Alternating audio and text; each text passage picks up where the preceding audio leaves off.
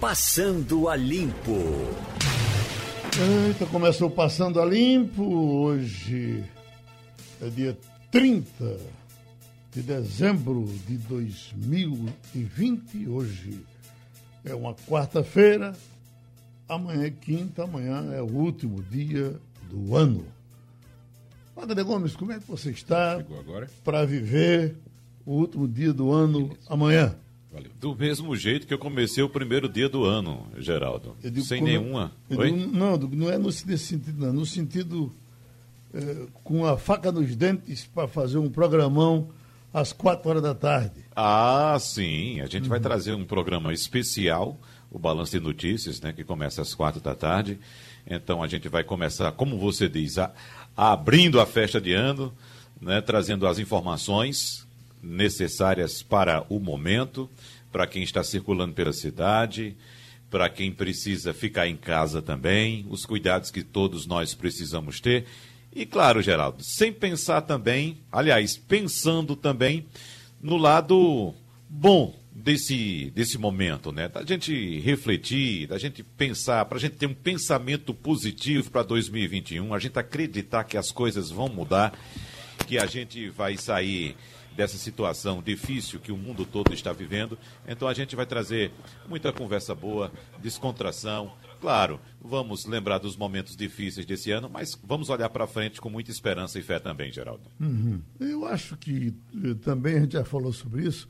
Vai ser o, o grande fim de ano do rádio. As pessoas não vão poder se juntar, mas o rádio de alguma forma vai unir as pessoas, um do lado, outro do outro na, na, na música Cara Amigo de Chico Buarque, que está na sua chamada, diz muito bem isso. Encontrei um portador, mando notícia nessa fita. Entendeu? Meu caro amigo, eu não estou podendo ir aí, mas vai, não, não vai ser fita, vai ser você presencialmente, conversando com essa gente toda. Acho que amanhã a gente vai deitar e rolar e as pessoas vão gostar do que vão ouvir na nossa programação. Não é assim? Sem dúvida, Geraldo. Você já ouviu vários depoimentos, o nosso ouvinte já ouviu também aqui no rádio, depoimentos de pessoas agradecendo ao rádio pelo fato de o rádio ter sido um companheiro durante esse momento de pandemia. É bom lembrar que o rádio, na essência das pessoas, Geraldo, tem essa função de ser um companheiro. Você uhum. sabe muito bem, mais do que todos nós aqui, o número de pessoas que, por exemplo, passam as noites ouvindo rádio, ou trabalhando, ou até mesmo em casa. Pessoas que ficam muito tempo em casa, porque tem ali no rádio um companheiro. A pessoa pode estar até sozinha em casa, mas com o rádio ela tem um mundo ao seu lado, um mundo aos seus pés, um mundo na sua cabeça, porque ali fica passando tudo. A gente fica conversando, trazendo informações. E outra coisa, Geraldo, o rádio, esse veículo que foi tão bombardeado durante um século por outras tecnologias, ele fez aquele papel daquele ditado que, que diz, Geraldo, que quando você não puder com o inimigo seu, se junte a ele. Uhum. E observe que toda tecnologia que chegou no último século, como sendo uma concorrente do rádio, acabou se associando ao rádio e ajudando o rádio. E a gente está vivendo esse momento agora também. Então, a internet vai acabar com tudo, a internet vai acabar com o rádio. Pelo contrário, a internet está ajudando muito. A gente conseguiu e está conseguindo unir pessoas exatamente por causa da internet. Então, a gente está falando de uma forma muito mais ampla, muito mais abrangente agora, por causa da internet. A gente pode agora fazer o programa conversando com gente do mundo todo. Quantas vezes nós já ouvimos aqui, até de forma simultânea, Mário em Israel, é, Paulo no, em, em Hong Kong, aí vamos, quem mais? Alguém André dos Estados Rússia. Unidos? André na Rússia. Tudo de forma simultânea, como se tivesse todo mundo dentro do estúdio da Rádio Jornal. Então veja a importância, a força do rádio neste momento e também a paz e a tranquilidade que o rádio leva para as pessoas que estão precisando de um companheiro neste momento, Geraldo. Eu registro aqui que passou pela rádio José Carlos Scopel. Ele é de Boa Viagem, deixou aqui a doação de quatro cadeiras de rodas. Obrigado, amigo. É, é Igor Marcel, tem uns dias, o fim do ano é muito apropriado para isso, para que a gente pense um pouco mais. Parece que a gente, não sei se o, o tempo vai permitindo. ficou na minha cabeça um acidente que foi de ontem de manhã, uh, mas ficou na minha cabeça esse acidente no Paraná. Uma família no Paraná, uh, de, uma família de posses, quer dizer, um empresário, era piloto dos bons, inclusive, tinha condições, o um avião próprio, reuniu a família para ir de um canto para o outro e duas filhas, eu estou agora vendo um pouco mais aqui, com, com mais vagar. Ó, a queda de um avião matou quatro pessoas da mesma família na manhã de ontem, na região de Bela Vista, entre os municípios de Mato Rico e Roncador, a cerca de 400 quilômetros de Curitiba. A informação é do Batalhão da Polícia Militar. O acidente ocorreu uh, às 7h30. As vítimas foram casal de empresários Valdeci Cruzeiro, ele tinha 56 anos, e Luciana Brito, a esposa dele. E as filhas uhum. Beatriz Brito Cruzeiro, 24 anos, e Júlia Brito Cruzeiro, de 18 anos. A primeira filha, a mais velha, de 24, era dentista especializada em harmonização orofacial a segunda cursava odontologia. Então você imaginar num, uma tragédia dessa, inclusive o cachorro da família ia no avião e certamente morreu também. Duas filhas, duas jovens, um casal relativamente jovem, 56 anos, tinha o mais velho, que era o pai. Isso ficou na minha cabeça. Imagina os amigos, o, o, enfim, é um negócio. É, é uma tragédia, né, Geraldo? Não é? É uma tragédia, é realmente uma tragédia que envolve uma família e quando envolve uma família inteira você fica realmente é, chama muita atenção, chama a atenção de todos e você começa a pensar que é, tantas vidas ali que tanta, tanto futuro que foi desfeito, né? De certa forma, um futuro foi desfeito ali. Você quando você vê ali que uma era odontóloga, era cientista, é, cientista não, era era dentista. É, dentista. Uhum. Era dentista, era cirurgiã, dentista. Você tinha a outra que estava fazendo odontologia, talvez seguindo a irmã. Então você começa a passar na sua cabeça uma história daquela família ali. O, o, Começando o a é vida, é né? 20, 24 começando anos, a 18 anos, meu Deus. É. Começando a vida, o piloto era o pai, uhum. é, o pai que é empresário, mas também pilotava o avião, isso acontece muito. O avião era um Cessna 177B, que é muito utilizado também, é muito comum, é, principalmente assim para empresários utilizam muito. É um avião pequeno, mas que tem uma certa segurança, tem uma, uma, uma segurança muito boa, não é um avião que cai com facilidade, mas realmente é uma tragédia. É uma parada. É... O Geraldo, tem uma prática que é adotada é, por chefes de Estado, principalmente, né? De nunca viajar, por exemplo, uma equipe completa em um avião só ou, por exemplo, e o presidente e o vice em um avião só. Evidentemente que esse cidadão, Valdeci Cruzeiro, Há deveria... Muitas famílias importantes também, ricas, fazem isso. Fazem isso, uh, exatamente. Agora, eh, o avião próprio, né? avião dele, isso. Ele, ele mesmo pilotando. Uhum. O avião fica fazendo parte da família também, não é? É, exatamente. O avião não está caindo aí a 3x4. Nem não, esse caso, Geraldo, uhum. eu ia dizer exatamente esse ponto que você está tocando. Esse Sim. era um avião da família. E, e nesse caso, é, o avião funcionava como um carro. É. Então, da mesma forma que ocorreu esse acidente com um avião, né, com o desaparecimento da família inteira, poderia ter acontecido no estrada com carro também, como a gente noticia praticamente todos os dias aqui, né, que acontecem tragédias no Brasil todo dessa natureza, né? Pessoas que num acidente de trânsito, numa estrada, é, todos morrem, enfim. É. Não vamos dizer que foi por causa do avião e tal. Não, é uma tragédia, infelizmente. É, é bom dizer. Né?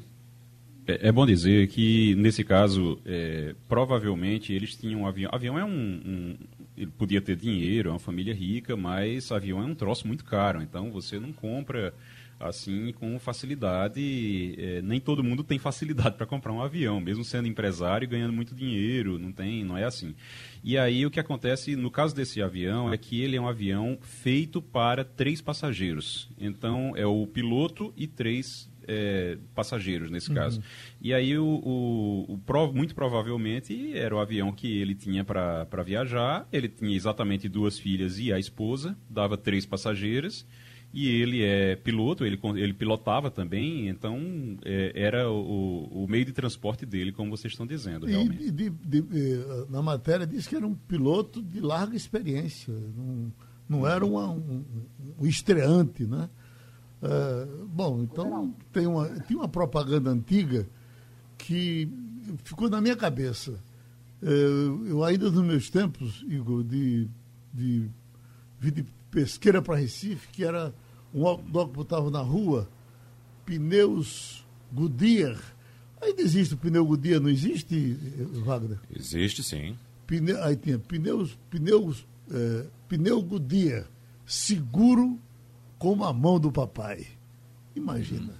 As filhas iam na maior segurança porque era o papai que estava pilotando. Aí tá tudo junto, né? É assim. Castilho está chamando. Oi, Castilho. Geraldo. Oi. Bom dia, Geraldo, Igor, ouvintes, Wagner. É, esse avião é o chamado Volkswagen da aviação. Tá entendendo? No Paraná, pra gente aqui, aqui no Nordeste, é, essa ideia de ter um avião, de usar um avião, é uma coisa até é, é, in, in, é, para pessoas de grandes postos. No Paraná, isso é ferramenta de trabalho. Então, quando você olha o Paraná, Mato Grosso, Goiás, oeste da Bahia, a, o, o, qualquer fazendeiro precisa de um avião. Está entendendo? Então, por exemplo, você não se desloca no Pará e, e Tocantins sem ter um avião.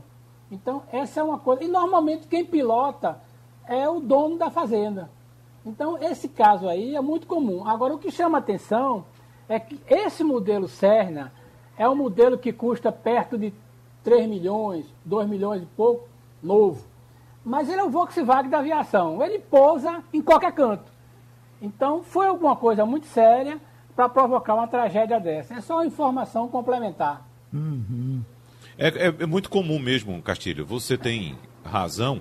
É, é, o, o, os habitantes dessas regiões, claro, as pessoas que podem comprar, pagar 3 milhões em um avião, geralmente são empresários. E para você ter uma ideia, você citou o oeste da Bahia, na região ali de Luiz Eduardo Magalhães, Pronto.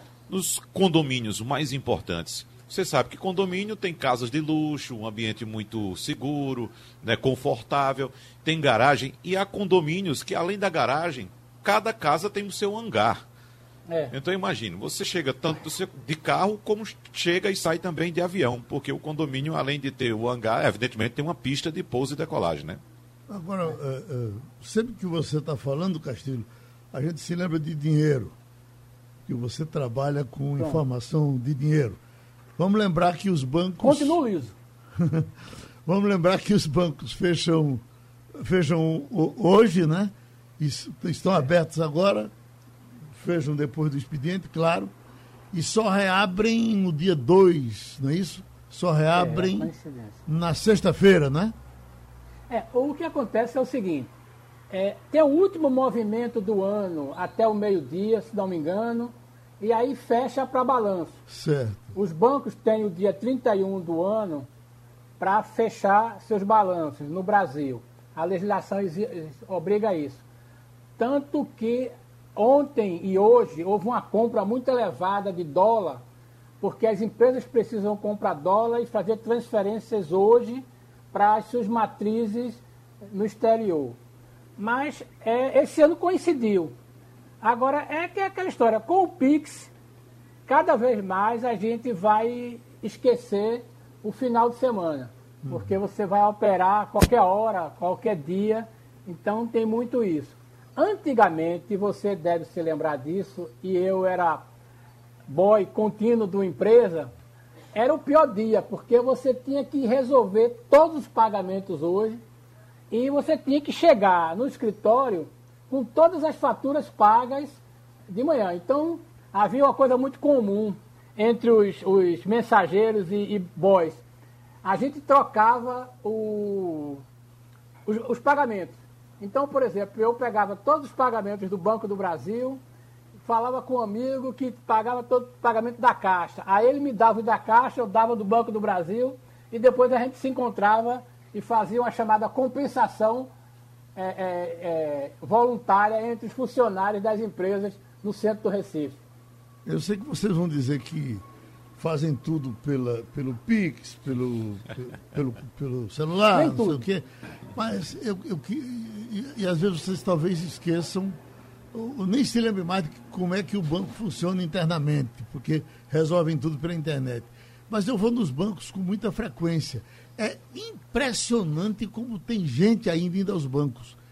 Tem. Entendeu? Eu- eu- eu- praticamente eu nunca fui para não entrar numa fila. É porque você gosta é de fila. Não, mas são todos. Quer dizer, eu e outras pessoas. É, vocês adoram fila. Eu não suporto fila, então eu, não- eu eu passo longe da porta do banco, não quero nem saber. É, mas O tem muita coisa. tem que- dois tipos. Tem muita coisa que o banco cobra ainda o presencial, né? É. O banco hoje tem dois Mas eu tipos de vou dizer uma clientes. coisa, viu, Castilho? É, eu vou dizer uma coisa. Eu sei que o banco cobra muita coisa ainda presencial, mas já faz mais de um ano, a pandemia, claro, ajudou bastante, mas já faz mais de um ano, quase um, um ano e meio já, que eu não preciso ir num banco. E eu tô Eu não lembro quando eu isso. fui, Igor, a última vez. Não tem Vocês são- ideia. Eu estou Eu- muito feliz Porque com isso. vocês são pobres. É, é isso mesmo. Veja bem. Também. Geraldo, Geraldo tem razão. É o seguinte, o, o banco hoje tem dois tipos de cliente. O cara que é, tem menos posses, é menos informado e precisa resolver bronca na boca do caixa. Aham. E o sujeito que tem dinheiro, que faz investimento, que e já está aposentado ou já não precisa mais trabalhar, mas vai ao banco para conversar com o gerente, para bater papo, falar sobre investimento. Então tem dois tipos. Então, por exemplo, aqueles, aqueles bancos de áreas que tem mais top A, né, que chama Prime, especial, tudinho, eles têm áreas cada vez mais reservadas para falar com essas pessoas. Então, se você chegar, por exemplo, e eu já estive observando isso, se você chegar nas agências do, do banco que tem esse tipo de atendimento, você vai ver que tem muita gente que vai, e gente que vai dia sim, dia não, uma vez por semana, e conversa sobre negócios e aproveita e saca dinheiro, porque o cara quer ter dinheiro no bolso. Embaixo da agência está o povo que está na fila. Mas o grosso mesmo está nas salas de atendimento, de autoatendimento, que é quando você pega dinheiro, e pela internet. É uma tendência, mas eu acho que no Brasil vai demorar uns 4 a 5 anos ainda, Wagner. Informando Cíntia Ferreira.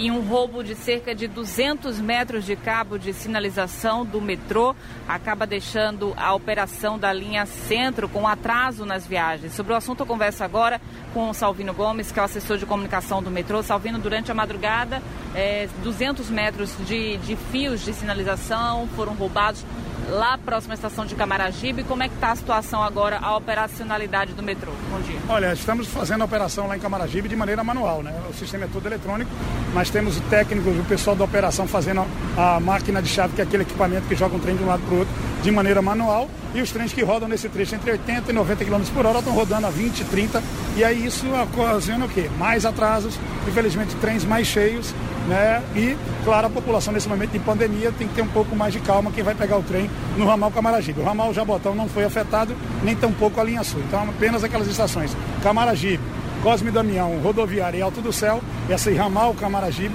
é o ramal que está afetado e os técnicos estão trabalhando nesse momento e até o final do dia a gente deverá ter normalizado todo o sistema com a reposição dos 200 metros de cabos roubados. É, qual a importância desse tipo de cabo, Salvino? Por que os trens estão tendo que reduzir a velocidade? Isso, porque ele faz o monitoramento, você disse muito bem, são cabos de sinalização. O que, que eles fazem? Sinalizam todo o trecho.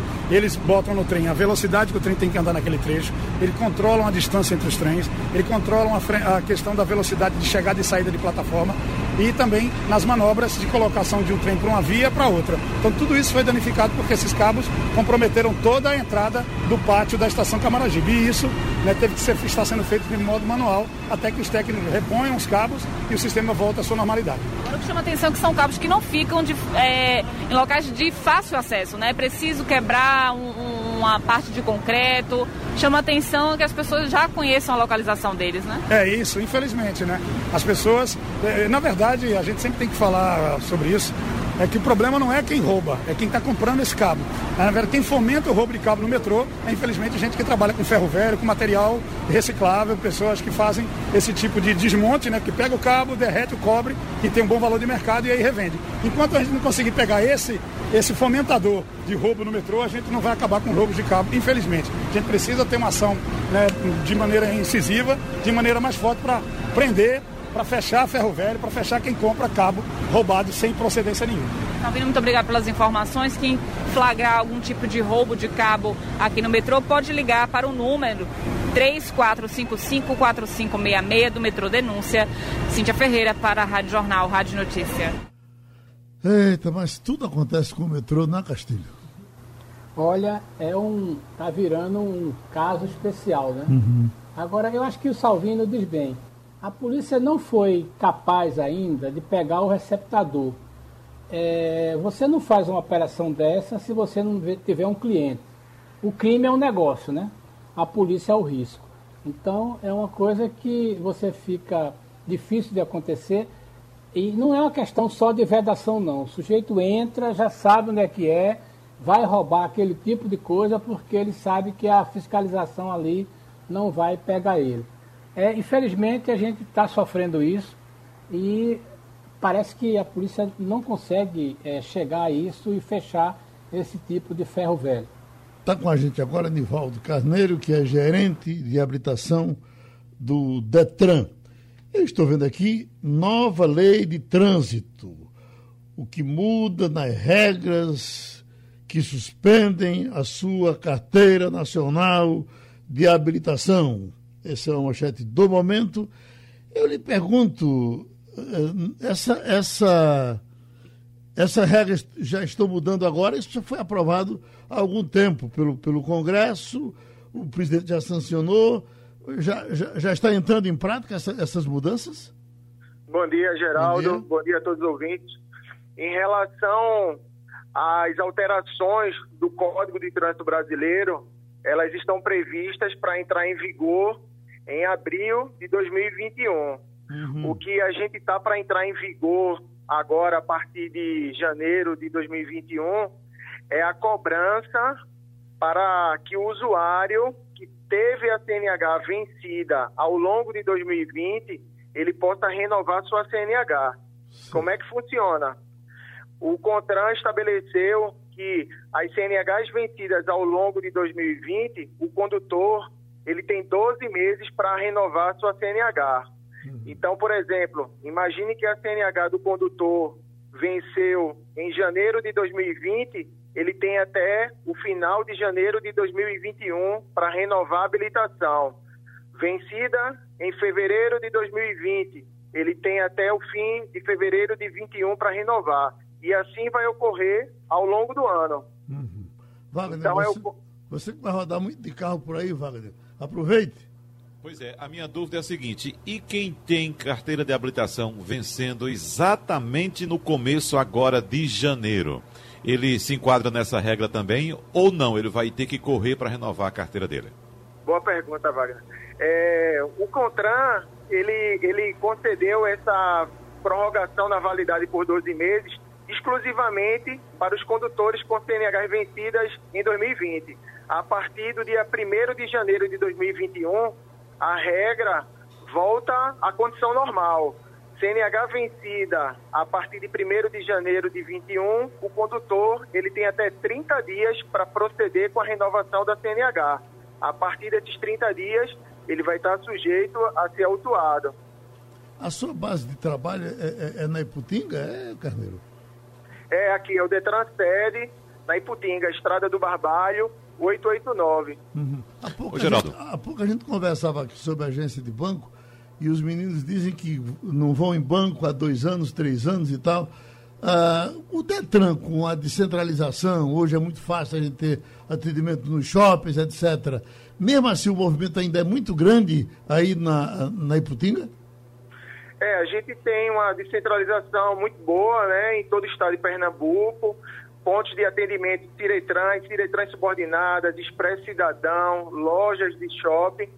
É, tem uma movimentação razoável, mas o Detran ainda tem o acesso pelo Detran mais fácil, onde o usuário ele pode se cadastrar e lá, por meio de um acesso personalizado, nós disponibilizamos para ele uma série de serviços que ele pode fazer online. Uhum. Como exemplo que você deu, um banco. Sim. Então, a gente vem crescendo com esses serviços disponíveis lá para o usuário e o usuário pode usufruir desse trabalho que a gente tem feito aí e lançamos agora em 2020. Wagner? É, é para tirar uma dúvida, Geraldo, em relação à carteira de habilitação digital. Porque, Nivaldo, é. eu já uso a carteira digital, uso o CRLV digital também, tô tudo aqui, tem tudo aqui no meu smartphone. Agora, no momento da renovação, eu tenho que seguir o trâmite normal, eu tenho que, eu tenho que é, solicitar no site do Detran, fazer meu cadastramento, meu agendamento, melhor dizendo, e a sede do Detran levar meus documentos? Ou existe algum trâmite mais ágil e de forma online para que eu possa fazer a renovação dessa CNH? Então, boa pergunta. A renovação da CNH hoje, o condutor ele pode solicitar por meio do nosso portal de serviços, que é o www.detran.pe.gov.br. Lá, o condutor ele emite a taxa do serviço, ele agenda uma captura de imagens no ponto de atendimento mais conveniente para ele, mais próximo do trabalho, mais próximo à residência. Depois da realização da captura, o pagamento da taxa, ele, por meio do site, ele agenda o exame médico. Da realização do exame médico, a CNH dele será emitida. E aí, no exemplo que você deu, que você tem a CNH eletrônica, a CNH digital, é, quando sua CNH física for emitida, essa sua CNH digital ela vai ser atualizada automaticamente. Uhum. Igor Marcelo? Eu queria... Oi. Deixa eu é, fazer uma pergunta para o Carneiro. Primeiro, muito, bo... muito bom dia. É, bom dia. Em relação, em relação a até uma pergunta da nossa Mirella, estava fazendo aqui, é, é, ela estava querendo saber sobre isso.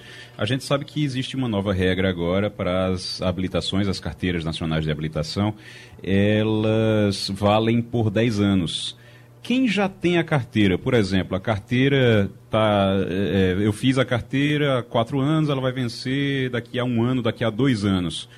Ela passa a valer 10 anos ou não? Tem que fazer a renovação para poder valer 10 anos? Então, a Lei 14.071, aprovada agora em 2020, sancionada em 2020, ela vai ter efeitos em todas essas alterações do CTB a partir de abril de 2020. Então, no exemplo que você deu, essa condutora, para que ela tenha uma validade de até 10 anos da CNH, ela precisa abrir um serviço de renovação e ser submetida a um novo exame médico. Isso a partir da entrada em vigor do código. Então, de, com as regras, de acordo com a idade, isso aí a gente vai fazer um trabalho amplo quando essa, essas regras forem entrar em vigor, para que todo condutor, que todo cidadão tenha um conhecimento claro de como é que vai proceder essas novas alterações. Mas então, então só vale depois que você fizer a renovação. Quem fez e ela vale, está lá no papel que vale por cinco anos, ela vai ter validade somente de cinco anos. Quando fizer a renovação, e aí o que tiver no papel é o que vale. Dez anos, aí tudo bem. Isso, isso. O, as alterações do código entram em vigor em abril. A partir do dia de entrada em vigor, todo mundo que renovar a CNH vai estar sujeito às novas regras de validade da CNH. Uhum. Prezado Nivaldo Carneiro, a, a descentralização uh, e internet, elas contemplam todos os serviços do Detran? Eu posso fazer 100% sem aí no Detran? Ou tem alguma coisa que eu tenha necessariamente que só fazer na Iputinga? Não, não. É... Estamos colocando gradativamente alguns os serviços mais relevantes para a sociedade, para que fique disponível no nosso acesso logado, que é o Detran pessoal, como é que a gente chama, e a gente vem evoluindo. É, o Detran é um órgão é bem peculiar, porque a gente emite documento de identificação, a gente faz a transferência de um bem do, do condutor, então a gente tem o um maior cuidado para que a gente, entre aspas, não deixe furo para fraude, para qualquer possibilidade de, de burlar o sistema do Detran. Então, alguns serviços, sim, necessitam do agendamento para que o usuário compareça, né? E solicite a realização dele de forma presencial mesmo. Encontro muito motorista que diz: Eu não sei dirigir carro automático. Ainda tem gente que diz isso. E, ah. e, e, tem outros que dizem: De jeito nenhum, eu não sei dirigir carro automático. Ah, ah, ah bom, eu, eu, eu, eu, não sei dirigir pé duro. Aí eu lhe pergunto: ah, ah Para tirar a carteira, eu tenho que provar que sei dirigir automático e pé duro? Não, não, não.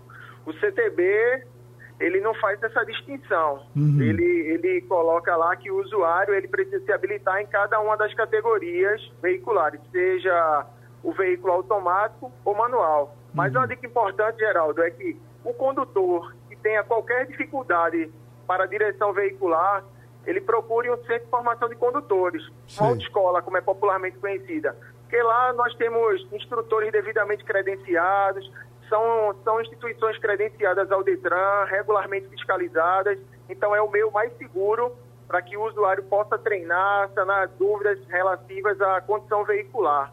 Aquele, aquele testezinho de rampa, que para mim foi a coisa mais difícil do mundo para eu fazer quando fui fazer o negócio. Ele ainda existe? Existe, existe, ele é fundamental. É, ele, nós temos em 18, 18 partes de exame no estado de Pernambuco, funcionando regularmente. Sim. Manhã e tarde aqui na sede e no horário da tarde nas Ciretrans, espalhados em todo o estado de Pernambuco. Ô, ô Wagner, qual é a proporcion, proporcionalidade, mais ou menos, de carro pé duro que se vende, que se vende hoje? Ainda é o muito... Pé duro que você, o pé duro que você chama, Geraldo, Sim. é o carro com transmissão mecânica. Certo. Né? Tem gente que diz manual, mas até o automático pode ser manual também. Uhum. Mas é a transmissão mecânica. O, o, velho pedal de embreagem, a gente trocar as marchas na, na alavanca seletora da caixa de câmbio. Uhum. Mas assim, Geraldo, o percentual de veículos com câmbio automático tem crescido muito no Brasil. Então as vendas são praticamente hoje no Brasil meio a meio, 50 a 50, porque o consumidor está preferindo, principalmente aquele que circula em grandes cidades brasileiras com grandes engarrafamentos, como é o nosso caso aqui na região metropolitana do Recife. Então ele está cansado de ficar acionando o pedal da embreagem e tem preferido cada vez mais veículo automático. Então, os carros automáticos com transmissão automática, que eram uh, objetos de desejo inclusive de quem queria um carro de luxo no passado, hoje até os veículos de entrada já oferecem essa opção. Então, os veículos mais simples já oferecem a opção de câmbio automático. Vamos dar um abraço do nosso Nivaldo Carneiro pela contribuição que ele deu aqui ao Passando a Limpo. Obrigado, amigo. Felicidade, viu? Obrigado. Já estamos com o procurador do Ministério Público de Contas de Pernambuco, doutor Cristiano Pimentel.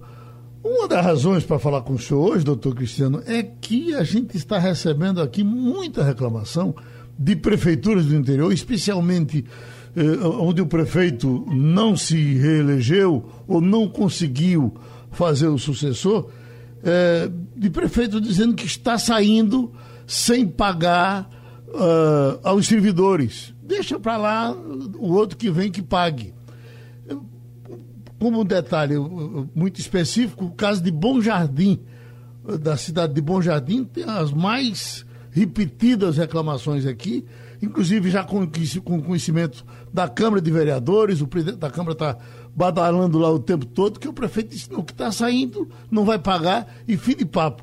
Eu lhe pergunto, não sobra nada para o prefeito que age dessa forma? Bom dia, Geraldo, bom dia aos ouvintes. Queria cumprimentar também os jornalistas da bancada. É, infelizmente, essa não é uma situação inédita, isso já aconteceu em anos anteriores, em anos de eleições municipais anteriores, e é realmente um problema que nós vemos nesse tipo de situação, ou quando o prefeito perde a reeleição, ou quando ele não elege o seu sucessor. E o que ocorre? A gente sempre observa o que prevê a lei de responsabilidade fiscal. O prefeito ele será responsabilizado no processo de prestação de contas perante o Tribunal de Contas. Uhum. E em algumas situações em que a própria, o próprio servidor ou o sindicato dos servidores denuncia que o prefeito não está pagando é, deliberadamente, mesmo havendo caixa na prefeitura, o Ministério Público do Estado, em alguns anos anteriores, já pede uma liminar judicial para bloquear aquele dinheiro para o pagamento. Porque também ocorre, Geraldo, uma situação específica, por exemplo, de que o Fundeb ele vem do governo federal e é um dinheiro carimbado. 60% do Fundeb tem que ser feito para fazer pagamento de professores. Então, se o prefeito recebe o dinheiro do Fundeb, alguns milhões que são depositados na conta da prefeitura, e não paga de imediato aos professores, já houve casos em anos anteriores de o Ministério Público do Estado conseguir liminar para bloquear esse dinheiro e fazer o pagamento. Hum. Fernando Castilho. É, bom dia, doutor Cristiano. É, isso significa basicamente o quê? Que o servidor ou o município vai fazer muito pouco, ou pode fazer muito pouco, além de reclamar. Legalmente, é, não tem nenhuma ação que o Ministério Público já possa atuar em cima do prefeito que sai e, e tornar e, e, fazer uma punição, porque, na verdade, no caso do, do, do Fundeb, é apropriação indébita, né? Ele, ele pegou o dinheiro usou no outro canto. Mas é, o, que é que se, o que é que acontece na prática? Fica só nessa reclamação, é, o, o, novo prefeito vai ter que se virar. É, que tipo de punição efetiva a gente pode esperar em casos como esse? Olha, realmente é importante esclarecer que a grande maioria dos servidores municipais, eles são o que nós chamamos de estatutários. Eles não são regidos pela CLT, Consolidação das Leis Trabalhistas. Ou seja, eles não têm grande parte daqueles regramentos que a CLT tem para o trabalhador comum de carteira assinada porque, como você sabe, Castilho, quando o patrão da CLT de uma empresa privada não paga regularmente os salários do seu empregado, as próprias CLT têm uma série de regras, que inclusive pode culminar com a rescisão indireta do contrato de trabalho e multa. Os servidores municipais, por serem estatutários, infelizmente, não têm este regramento eles só têm, basicamente, os direitos previstos no texto da própria Constituição Federal. Então, especificamente sobre a pessoa do prefeito que está deixando o cargo agora, sem pagar o salário, sem pagar o décimo terceiro, essa punição ela se dará principalmente perante a prestação de contas do Tribunal de Contas, porque o prefeito vai estar desobedecendo regras da lei de responsabilidade fiscal, ou seja, ele ao final ele pode ter as contas rejeitadas pelo Tribunal de Contas e ficar até inelegível na lei da ficha limpa. E, em paralelo a isso, o Ministério Público do Estado, através dos seus promotores de justiça, pode fazer também uma ação de improbidade administrativa perante o Poder Judiciário pelo prefeito ter procedido desta forma, ou seja, ter encerrado seu mandato, deixando estas dívidas, porque a lei de responsabilidade fiscal, que é do ano de 2000, completou 20 anos esse ano, ela prevê várias regras de que os prefeitos que estão saindo, os chefes do Poder Executivo em geral, não podem deixar dívidas e herança maldita, como a gente chama informalmente, para o seu sucessor. Então, essa responsabilização ela se dá na prestação de contas do Tribunal de Contas e também por ação de improbidade administrativa, mas é claro que isso não é um processo rápido, não é? Isso é um processo que tem que ser garantido contraditório e ampla defesa e não se resolve em questão de dias, é um processo é, relativamente demorado. então, realmente. Eu, semana passada eu, eu conversava com um prefeito que vai assumir aqui na região metropolitana, eu não vou dizer o município porque ele eh, fez denúncias muito graves, mas só eh, conversando comigo, não autorizou que fosse dito, uh, e ele dizendo o seguinte, olha, o fulano lá que vai sair está roubando tudo, está deixando a terra arrasada, é uma loucura, a gente vai pegar um bagaço. Ele rapaz, tudo isso, eles, tudo isso. Ele pergunta, o prefeito que vai entrar poderia fazer uma denúncia do prefeito que vai sair e essa denúncia seria ao, ao senhor aí do tribunal?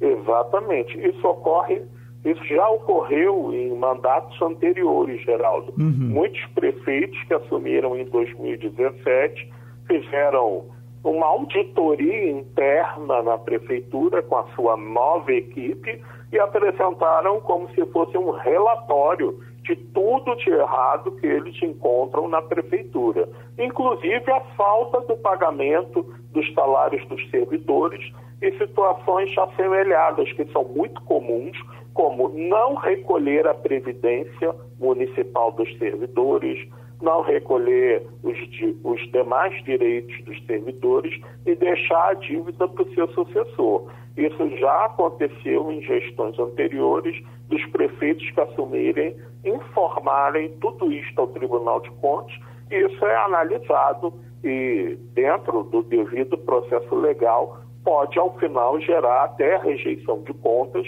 e nos termos atuais da lei da ficha limpa pode tornar esse ex-prefeito que deixou essas dívidas inelegível. Uhum. Igor Marcel? É, muito bom dia.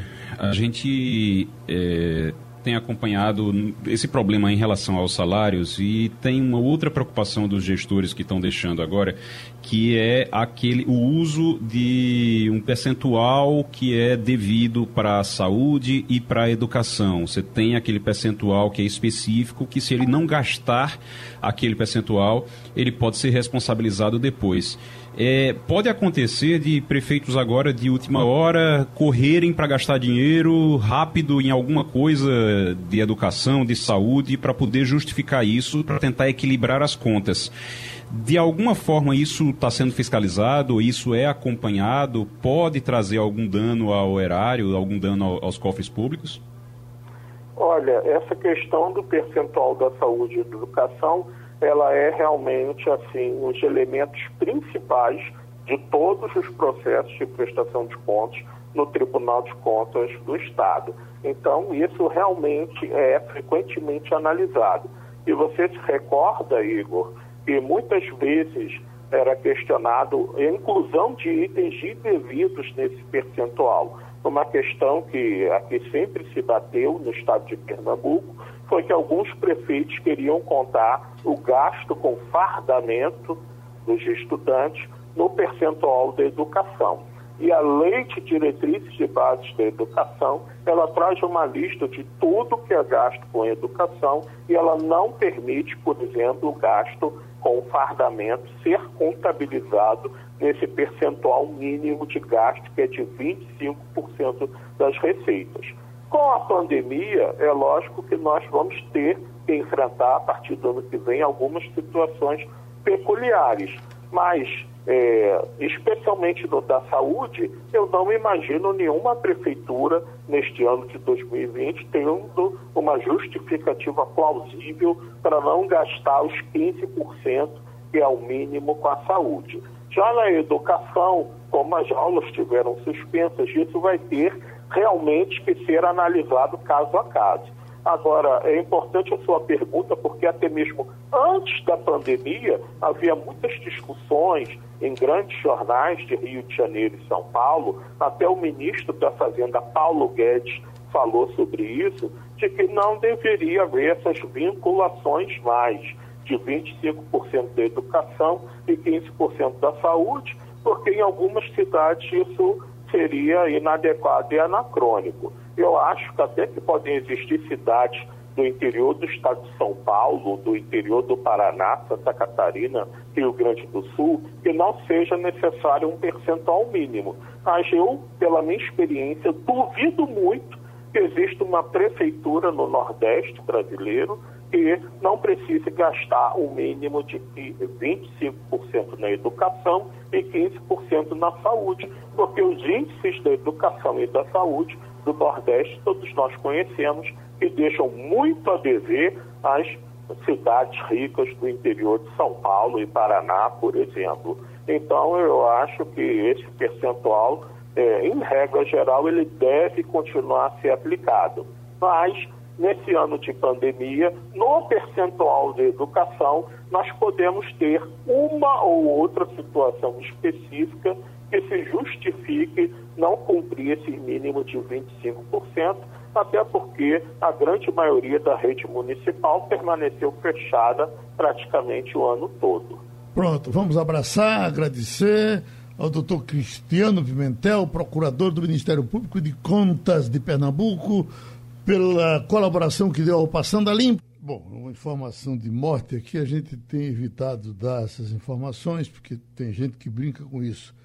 Mas quem está mandando é o juiz de futebol, Wilson de Souza. Então, na verdade, deve certamente uma coisa conferida. Ele bota triste notícia para a família tricolor. Faleceu a esposa do técnico Marcelo Martelotti. E aí não tem informação aqui de que faleceu, se ela vinha doente, só a informação triste, especialmente nesse momento que Marcelo Martelotti está com todas as atenções concentradas em cima do Santa Cruz, grande compromisso de domingo, mas a informação passada, repito, é Wilson de Souza que está dizendo que a esposa de Martelotti faleceu. Bom, uh, reajuste dos planos de saúde começa a valer em janeiro. Nós estamos com o doutor José Rangel, do PROCON. Uh, doutor Rangel, e esse, esse reajuste, isso vai premiar, inclusive, o plano de saúde que, um pouco mais atrás, na pandemia, uh, deu aquela recuada com aumento, isso vai vir tudo de uma vez, vai vir intercalado. O PROCON nos orienta de que forma para enfrentar esses aumentos que vão chegar por aí. Bom dia, Geraldo. Bom dia, Bom dia a todos os ouvintes. Bom dia à mesa também. Gente, é o seguinte, a gente, eh, Geraldo, já tinha até conversado sobre isso. Uhum. Falta critério, falta critério por parte da agência reguladora com relação a isso. Ele, a, a agência simplesmente permite que as coisas aconteçam, é, levando, não levando em consideração o que está acontecendo no, no, no, Brasil hoje. É? A gente percebe que o brasileiro está endividado, o brasileiro está super endividado, o brasileiro ele teve a diminuição de sua renda familiar. Esse aumento ele pode é, coincidir e vai coincidir com o aumento que vai ser aplicado em 2021. Esse aumento pode chegar, em alguns casos, entre 25% até 30%, dependendo do plano e do caso. Então, vai pegar o brasileiro no momento é, absolutamente endividado, está certo? Super endividado, aliás, e, e assim, sem condições de, de, permanecer no plano de saúde. E eu chamo a atenção, Geraldo, para outra coisa que é muito importante. As, as despesas do, de planos de saúde diminuiu. Se você levar em consideração que aquelas pessoas que queriam fazer uma cirurgia que não, que não era de emergência, aquelas pessoas que periodicamente, anualmente, é, fazem seus exames, né, seu, como a gente chama de check-up, é, simplesmente é, essas diminuíram e diminuíram muito. Então, é, as despesas dos planos de saúde em 2020 elas foram menores. Então, não se justifica é, aplicar esse aumento, tá? que é, é um aumento, tudo bem, vai ser diluído ao longo de 12 meses, mas aumento esse que já vai ser, é, é, o Brasil já está sem condições sequer de pagar sem o aumento. E principalmente depois, quando vier a aplicação do reajuste relativo a 2021. Aí é que a coisa vai pegar mesmo. O que é que acontece? A, a, a ANS satisfaz assim as empresas aos planos de saúde e sobrecarrega o SUS, porque as pessoas que não vão continuar pagando, as pessoas que vão é, é, deixar de pagar, vão para o SUS, não tem outro jeito, não tem outra forma. Uhum. É, Fernando Castilho. É, doutor Rangel, é, quais são as é, providências que um usuário deve começar a tomar para se preparar para esse tipo de reajuste, para ele, ele é, sabendo que vai haver esse percentual, ele poder contestar. É basicamente é, pegar os, contra, os documentos pagos, é, pegar informações sobre as companhias, é, porque há um argumento das companhias que é muito receptivo na ANS, é que se por um, um lado eles deixaram de ter despesas com as chamadas cirurgias eletivas, eles tiveram o custo da, da, das despesas explodindo na, nas UTIs por força da questão da Covid. Então a ANS foi suscetível a esse tipo de informação. Há casos e há casos, mas do ponto de vista do cidadão que está na ponta, ele pode fazer o que efetivamente? O que vai haver, na, o que vai haver, na minha opinião, é que vai haver a judicialização da matéria, tá certo? Porque não tem como, a pessoa vai deixar de pagar, ou ele se retira, ou ele vai realmente buscar seu, é, é, seu direito, é, defender seus interesses. E é evidente que isso vai acontecer. Não é? é a, a, o Sistema Nacional de Defesa do Consumidor está discutindo isso como um todo. É? Que providências serão tomadas? É? Aonde, onde, qual o papel do PROCON nesse momento? Isso tudo está sendo discutido. Não é? é, é os PROCONs, a Associação PROCON Brasil, está muito preocupada com isso e também vem discutindo isso quase que diariamente. A gente tem conversado no sentido de tentar achar uma solução. É, também, ao mesmo tempo, os PROCONs pedem uma medida por parte da Secretaria Nacional de Defesa do Consumidor, aliás, Secretaria Nacional do Consumidor, que é vinculada ao Ministério da Justiça, porque ela tem que se pronunciar, ela tem que é, defender o consumidor né? e não simplesmente acatar tudo que vem da Agência é, Nacional de Saúde. Né? É, é, preciso achar uma fórmula. Aí, se você me perguntar que fórmula é essa, eu, se eu fosse optar, se eu fosse dizer o que efetivamente eles precisam fazer, não pensar em aumento agora, garantir o quantitativo de, de usuários, de clientes, não é? é e, e, e, posteriormente, estudar uma fórmula para verificar se houve ou não prejuízo por parte da, das operadoras. Só que está se alegando um prejuízo que ainda não foi nem contabilizado. Como é que você tá, pode alegar um prejuízo se ninguém fez essas contas ainda? Na é verdade, a, a, a, pandemia, tudo bem, o custo aumentou por conta da pandemia. Quantas pessoas vinculadas a plano de saúde foram atendidas pelo plano de saúde e foram internadas? Né? Eu acho que aí tem um, um, um jogo de palavras para tentar convencer a, a, a, agência nacional e para também tentar convencer até o, o, os, os consumidores de que é necessária a aplicação desse aumento. Há, há, há uma tese diferente, ao contrário, que houve assim a diminuição desse, do custo por parte das operadoras, em razão de tantos exames que deixaram de ser feitos, tantas cirurgias, como você acabou de dizer, que deixaram de ser feitas. Que é um, esse sim é um quantitativo bem grande. Aquele aumento danoso em razão da idade, aumentou, já se, o cara já se prepara, de repente ele fez tantos anos, é um pipoco falaram muito em proibir aquilo. Proibiram, doutor? Ah, proibir, na, na, minha opinião, sim. Sim. É, existe a proibição. Uhum. Agora, as empresas ignoram. Certo. E sempre existe um argumento legal por conta das agências reguladoras que termina. É, aliás, Geraldo, eu, eu vou dizer uma coisa: é incrível como entra governo, sai governo, de esquerda, de direita, isso não é de agora. A ANS sempre busca é, entender. Eu não quero ser leviano, então vamos falar a verdade. Sempre entende muito o lado das operadoras e sempre deixa de entender as razões e a situação dos consumidores. Isso é um absurdo. Eu agradeço e uh, uh, Passando a Limpo abraço, doutor José Rangel, por mais essa contribuição. E terminou o Passando a Limpo. Passando a Limpo.